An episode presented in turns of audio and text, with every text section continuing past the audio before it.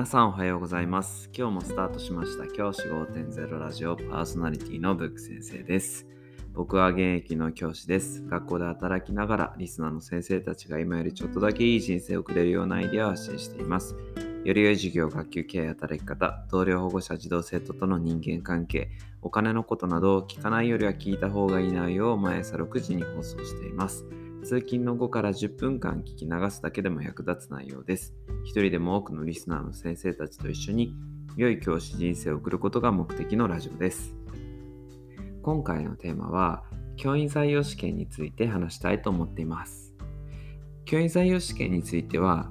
第104回、105回、106回この3回で話をしてきました。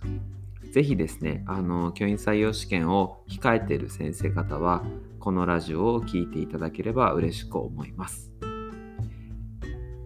僕の、えー必勝法ということで、丸4回、第4回目の話をしたいと思います。今回は履歴書について話をしたいと思います。来年度の教員採用試験を受ける方、リスナーの方、勉強順調でしょうか？今回はですね、勉強の話はちょっと置いといて、履歴書の話をしたいと思います。教員採用試験の履歴書って結構適当な人います。僕の同僚の先生でも、あーめんどくさいね、書くのとか言って、こう、大体そうです。4月ぐらいから、4月最後ぐらいですかね。から5月ぐらいでしょうか？その辺で大体書いたりとかしてる先生結構いるんですけど、あのーまあなんかこう焦って書いてとりあえず出しちゃおうとかっていう先生も中にはいるような感じがします。ですが僕はですね履歴書かなり重要だと思っています。履歴書にかなりこだわった僕の目線で履歴書の作成のポイントを説明したいと思います。あの最初にお伝えしておくと履歴書って時間をかければいいとかそういうことでもないと思うんですよね。あの僕が今日ご紹介するポイントは別に時間をかけて書きなさいとか何か調べて書きなさいとかそういう話ではなくてあのもう少しですねあの時間はそんなにかけずにコスパがいい内容をお話ししたいと思っています。一つ目のテーマが字は体を表すということで、はい、名は体を表すって言葉がありますけどこれですねあの履歴書っていうのが教員採用試験のスタートでこれがですね皆さんの姿を試験官である採用する、えーその都道府県だったりとかの採あの採用の担当の方の第一印象になるわけです。字が一番最初なんです。一次試験より先に履歴書の提出がありますよね。もちろん試験に入は入っていませんが適当な履歴書と整った履歴書の方だったら絶対整った履歴書の方がいいですよね。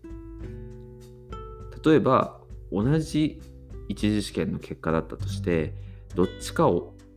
落とさなきゃいけないってなったら絶対に僕だったらですけど適当な字で書かれた人よりこう綺麗な字で整った人の方がいいなと思います。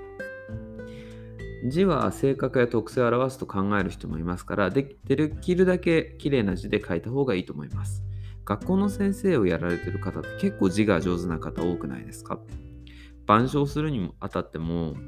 こう字が綺麗だとやっぱり見やすいですしあとは生徒児童生徒へのコメントを書くときもやっぱり字が綺麗だとなんか嬉しい感じがしますよねですから採用する試験官採用する方々は先生をやられてる方もいますからその先生方の印象をどちらがいいかって言ったら明らかに字が綺麗な方だと僕は思っています。次にですね写真の話をします。写真はですねあの履歴書に貼る写真なんですけどこれ写真屋さんで撮りましょう。証明写真機で撮るっていう先生も中にはいました。あの何ていうんですかねツタヤとかそういうところの外に置いてあったりあとはスーパーとかにも置いてありますかね。あのに置いてあるあの証明写真機で撮るっていう先生もいたんですけどあのーなんでですかって聞いたら面倒だし高いしねっていう話をされてたんですけど僕はですねその高いものには高いものなりの理由があると思っていてカメラマンは写真のプロであります。ですからあなたを最大限よく見せる写真を撮ってくれます。僕の場合、写真屋さんはこう目の中になんかこう光ですか？なんかキラッと光るように撮ってくれくださいました。だからこういう写真がいいんだよっていう話をしてくれました。僕、この証明写真とかって結構あの試験とか受けるときに、あのー、その、なんていうんですか？その証明写真を撮るための機械で撮ったりする時もあったんですけど、その時には絶対に映らないであろう目にキラッと光るものを載せてくれました。まあその写真をですね、で、のおかげで合格したかと言われたら、それは分かりませんが、あのその試験ののために撮った写真は少なくとも二次試験まで継続して試験官に見られたわけです。そうなると、やっぱり、あの、こうくすんだ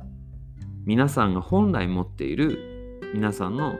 あの、良い表情とか、そういったところをできるだけ引き出してくれる写真を使った方がいいと思うんですね。そういう写真はプロのカメラマンさんにお願いするのが一番ですから、ぜひあの写真屋さんで撮ってみるといいと思います。